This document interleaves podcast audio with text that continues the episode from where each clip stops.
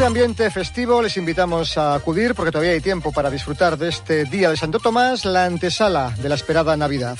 Con este ambiente nos despedimos. Hasta aquí Euskadi en la Onda. Más información en la web ondaceropaisvasco.es. Ahora tiempo para Radio Estadio. Agur.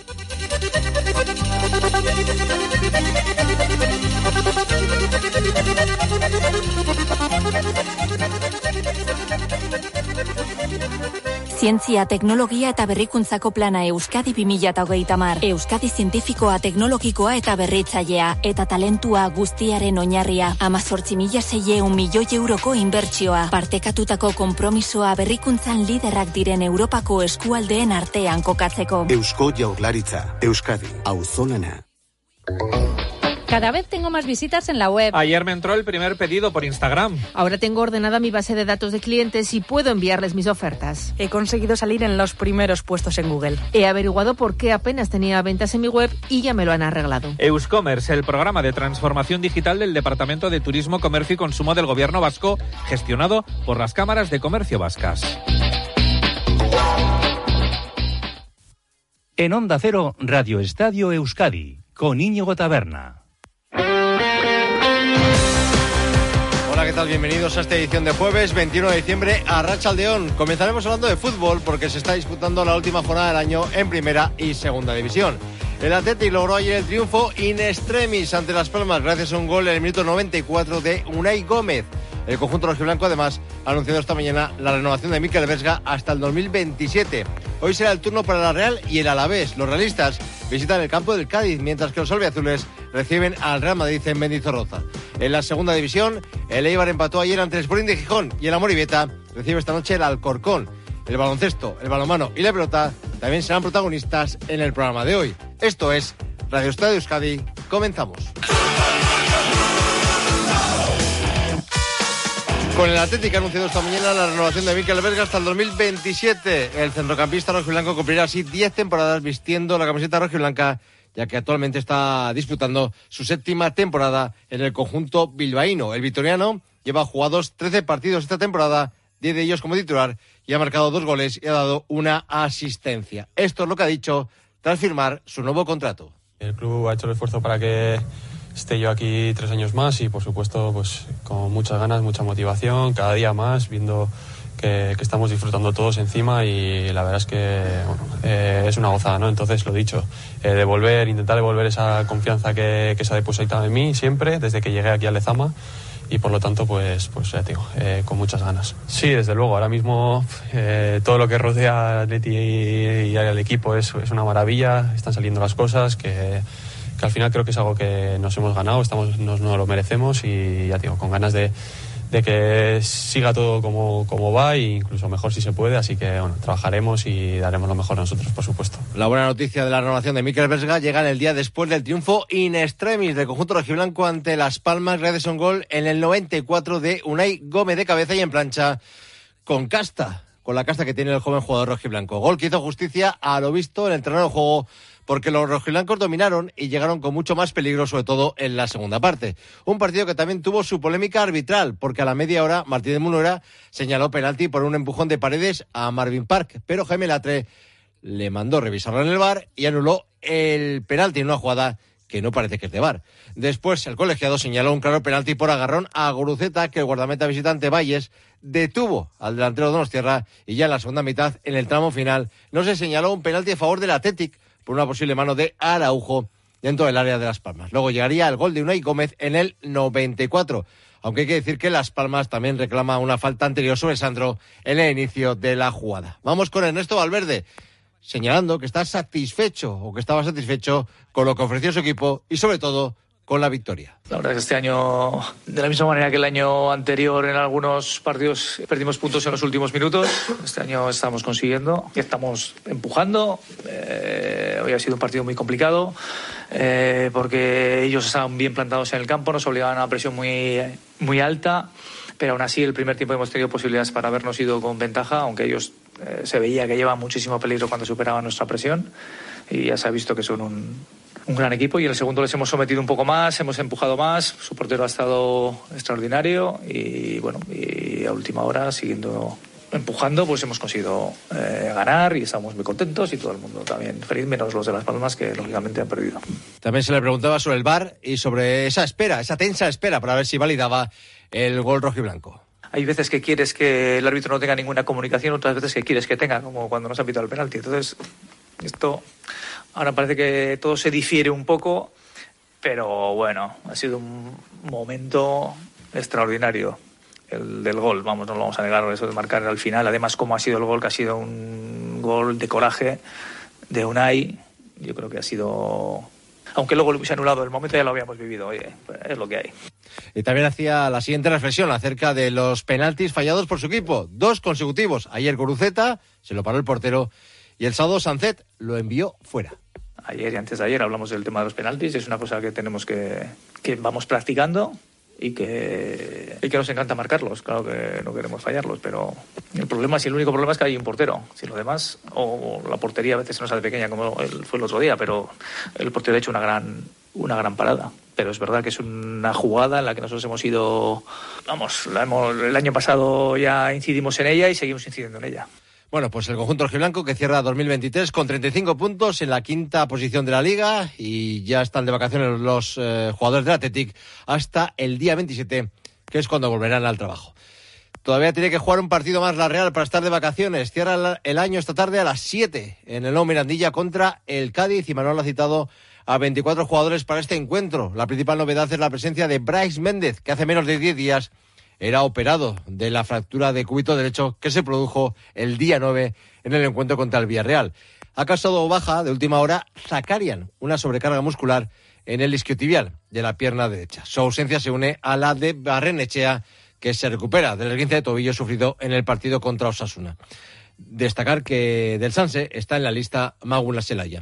Que no hay partido fácil, que, que, mañana el del Cádiz para nosotros también va a ser complicadísimo, que siempre, siempre, siempre en los últimos años los partidos contra Sergio y contra el Cádiz eh, son complicados, eh, los estamos ganando, el año pasado no lo pudimos ganar aquí en casa con, con el empate a cero.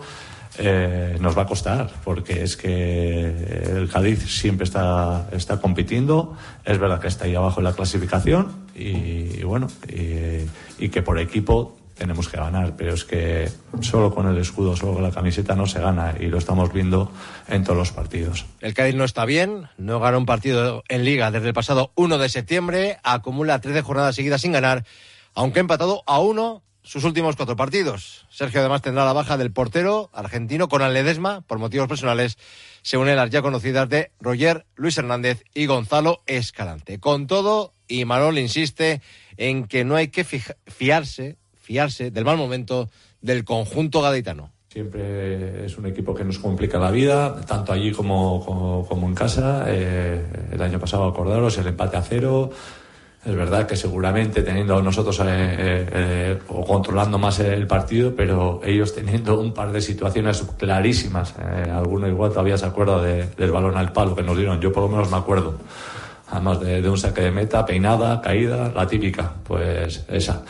Entonces siempre nos complica la vida y mañana no va a ser diferente. Ya veis que todos los partidos está costando una barbaridad. Es un equipo que, bueno que tiene gente poderosa arriba, tanto en punta como en manda. Eh, creo que con un, centro del campo muy trabajador, pero no es centro de calidad. Y bueno, hay mucha experiencia, sobre todo eh, con Fali y compañía. Eh, nos lo va a complicar, nos lo va a poner difícil y una vez más, para poder ganar vamos a tener que hacer un, un buen partido. Partido especial para Robert Navarro, jugador de la Real, que está cedido en el Cádiz y que podrá jugar sin problemas porque la Real no pone cláusula del miedo a sus cedidos. Iglesias Villanueva será el árbitro del partido con Pizarro Gómez en el bar. Y recordamos cómo va el trofeo Duchellán, donde premiamos al mejor jugador de la Real Sociedad de la temporada. Mañana pediremos vuestros votos tras el partido contra el Cádiz.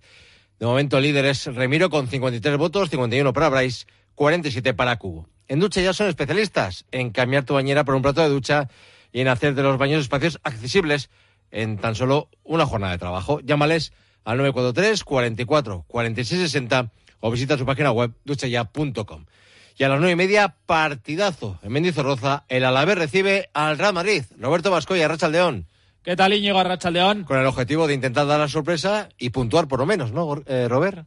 Eso es, contra un eh, Real Madrid que además llega plagado de bajas, con muchos problemas en defensa. No están Álava, Mendy, Militao ni Carvajal, por eso ha incluido en la convocatoria a Asencio con C, jugador del filial eh, central, que llega para completar esa convocatoria de 20 futbolistas, donde tampoco están Vinicius, Courtois, Guller y Camavinga. Ha viajado José Lu, aunque ayer no entrenó por un resfriado, así que todo parece indicar que Brahim será el acompañante de Rodrigo Goes en la punta de ataque. Un José Lu que veremos eh, cómo, cómo será recibido por parte de la parroquia albiazul. Es el máximo goleador de la historia del Glorioso en primera división, pero es verdad que salió no de la mejor forma en esa temporada del descenso. Con esos problemas en defensa, parece que Lucas Vázquez, Rudiger, Nacho y Fran García estarán en la retaguardia, en el Alavés, en la convocatoria. La principal novedad es el regreso de Afkar, que estará en el centro de la defensa junto a Rafa Marín, sobre el que hoy hay puestas muchas miradas. Ha entrado Egoy, jugador del filial y si repite el once más habitual de las últimas jornadas, saldrá García Plaza con Sibera en portería, Gorosabel, Afkar, Rafa Marín y Javi López en defensa, con Guevara y Blanco en el doble pivote, Guridi como enganche, Abde Rioja en, bandas perdón, y en punta de ataque, Samuel Morodion como hombre más adelantado. Un Luis García Plaza que analiza así las claves del duelo de esta noche. Pero al final lo que digo, cuando te enfrentas a estos equipos, lo más importante es que tú des tu máximo nivel y que juegues a lo que entrenas y que juegues a lo que trabajas y que, y que tengas una ilusión grande. Y, con eso eh, yo creo que ya el Deportivo Alavés ha ganado alguna vez y yo como entrenador también he ganado. O sea, que he ganado al Madrid incluso de, los 100 puntos. O sea, fíjate si, si te digo. O sea, que, que, hay que competir y hay que estar. También ha habido veces que hemos salido trasquilados en cualquier equipo y suele salir algunos trasquilados con resultados duros. También el Deportivo Alavés alguna vez salió trasquilado con resultados duros, pero mañana tenemos que ir al máximo, con la máxima ilusión, transmitir ese ambiente, disfrutar del partido. Siempre dije, eh, nos hemos ganado jugar estos partidos, nos hemos ganado competirlos, pero eso no solo jugarlos, o sea, competirlos de verdad, lucharlos al máximo, trabajarlos al máximo, tener una lesión máxima. Y en el fútbol, si tú compites al 100%, eh, puede ser que puedas ganar, ¿por qué no? Es así. Que es difícil, claro. Eh, si yo aquí vengo y digo, no, el Madrid lo vamos a encerrar en su campo, no va a salir de su campo, lo vamos. No. Pues habrá que tener momentos buenos donde les podamos meter en su campo, donde creemos ocasiones, y otros que tendremos que hacer un trabajo defensivo muy serio, muy fuerte, muy importante, pero que el equipo es capaz de hacerlo, y eso soy optimista de cara al partido, no tengo ninguna duda. Mendizorroza estará lleno hasta la bandera, no hay entradas desde hace dos semanas y además el equipo seguro va a llegar a final de año fuera de las posiciones de descenso después de la derrota ayer 3-2 del Celta ante el eh, Villarreal. Incluso, aunque hubiera caído a las tres últimas plazas, Luis García Plaza no le hubiera dado demasiada importancia. No, y si caemos en descenso, ¿qué pasa? Nada. Al final, nosotros, siempre dije, para ascender Sabíamos que íbamos a estar peleando hasta el último o el penúltimo partido, como así fue. En el último partido de liga teníamos opciones de, ascender en Las Palmas y llegamos hasta el periodo para, para, salvarnos este año lo mismo. Ojalá me equivoque y ojalá sea así, pero lo normal es que alguna vez pisemos los puestos de descenso. Lo importante es que al final eh, te salves y consigas el objetivo. Tenemos que estar en ese grupo de los seis, siete últimos y ahí va hay variaciones, fluctuaciones, calendario, lesiones, eh, situaciones, aciertos. Eh. Y por último, el eh, técnico madrileño que quería hacer balance de un 2023 muy especial para él y también muy especial para la entidad castellistarra. Para mí es un año increíble, magnífico, magnífico. A lo mejor me, he saltado, a lo mejor si me lo pedís preguntar a alguno, pero el resumen del año no puede ser mejor. O sea, siempre jugamos cuatro competiciones, Hablo de la menos, a lo mejor menos importante, pero la Copa el año pasado fue bonita. Eh, casi nos metemos en. casi eliminamos a la Sevilla, aquí nos clasificamos y en Liga ascendimos. Y este año, pase lo que pase con el Madrid, eh, terminaremos como, como máximo, en el peor de los casos, empatado con el puesto de descenso, o a lo mejor fuera, y en Copa estamos clasificados. Creo que el es difícil que sea mejor en cuanto a resultados. Dicho la cita a partir de las nueve y media en Mendizorroza, lo viviremos en el Radio Estadio de Onda Cero. El árbitro será el castellano manchego Díaz de Mera. En el bar estará Sánchez Martínez. No te muevas de ahí porque luego hablamos del Vasconia. Antes vamos con la jornada de segunda división que nos dejó ayer el empate 1 de Leibar ante el Sporting de Gijón en Ipurúa. Se adelantó el marcador el conjunto asturiano por medio de Campuzano en el 22 de partido. Empató en el 65 ya en la segunda parte a Queche de penalti.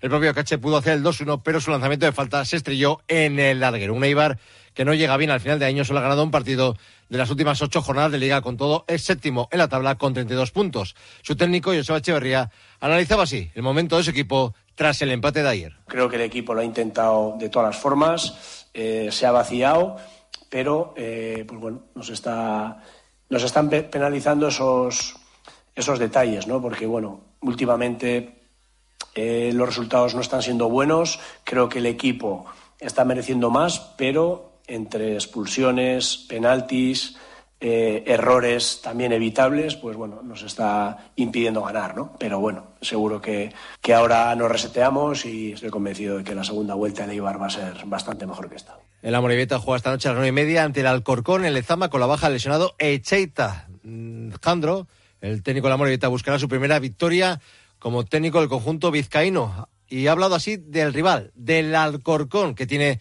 dos puntos que les aventaja en dos puntos en la clasificación. Un rival que, ha cambiado de entrenador también, un buen equipo que está, que está debajo, en segunda división todos los equipos son buenos, le ha ganado a Leibar, vendrá con confianza, es un equipo difícil, que defiende bien, está muy ordenado, y bueno, nosotros hacer nuestro partido, a intentar hacerles daño, les hemos visto, eh, hemos trabajado el partido, cómo hacerles daño, Va a ser un partido difícil porque, porque el equipo, el Alcorcón está bien, pero si estamos como el otro día, eh, creo que el equipo puede ganar.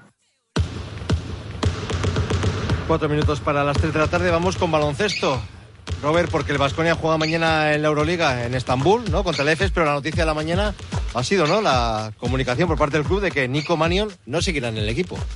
Era un secreto a voces, faltaba ponerle fecha de un jugador que no estaba contando nada y que no ha estado a la altura de las circunstancias ni a la altura de lo que se esperaba del base transalpino, que llegó en verano, que contó poquito para Peñarroya y que no ha contado absolutamente nada para Dusko Ivanovic, que en muchos encuentros se ha quedado incluso sin jugar ningún minuto, ha encontrado ya acomodo, se marcha al Varese de la liga de su país, así que evidentemente ya no va a estar en la cita de mañana, que comentaba Síñigo a partir de las seis y cuarto en Estambul frente al Efes, el conjunto turco, de que llega de pegarse ayer un buen batacazo, perdió de 15 puntos, 86-71 ante el Bayern Múnich de Pablo Lasso. Tiene a dos grandes estrellas, que son dos ex bases de Basconia, como Shane Larkin y como Darius Thompson, pero está muy lejos el equipo turco de ese que arrasaba, que ganó dos Euroligas y que seguramente hubiera ganado la tercera, no llega a ser, si no llega a ser por el COVID, mientras que el equipo Gasteiz Starra está en su peor momento desde la llegada de Dusko Ivanovic al banquillo. Llega con tres derrotas consecutivas, dos en Euroliga y en una ACB y una en ACB, perdón, pero todavía en una posición buena. En la clasificación está con ocho victorias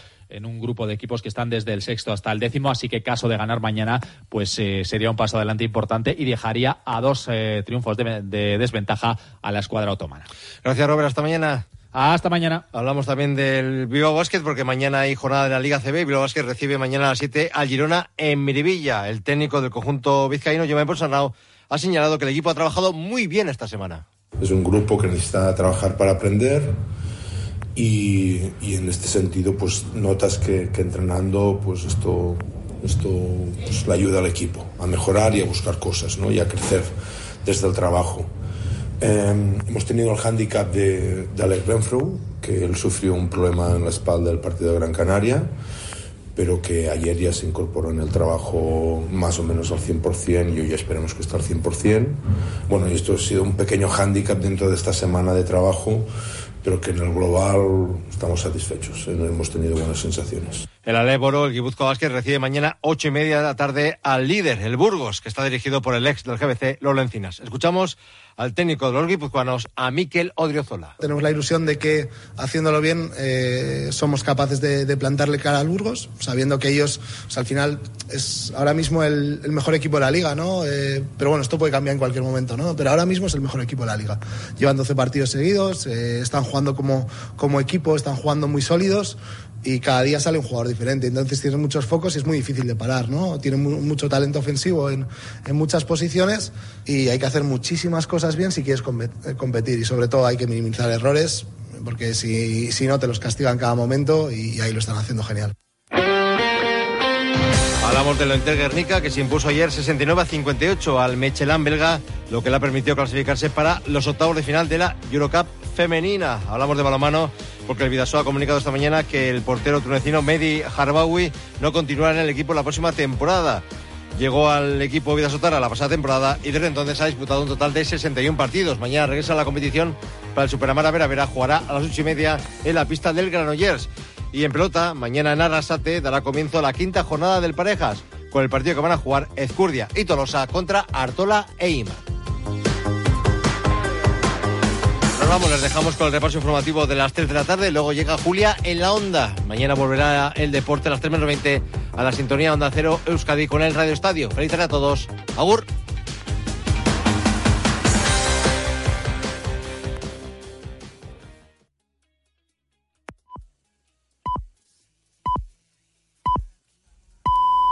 Son las 3 de la tarde y las 2 en Canarias.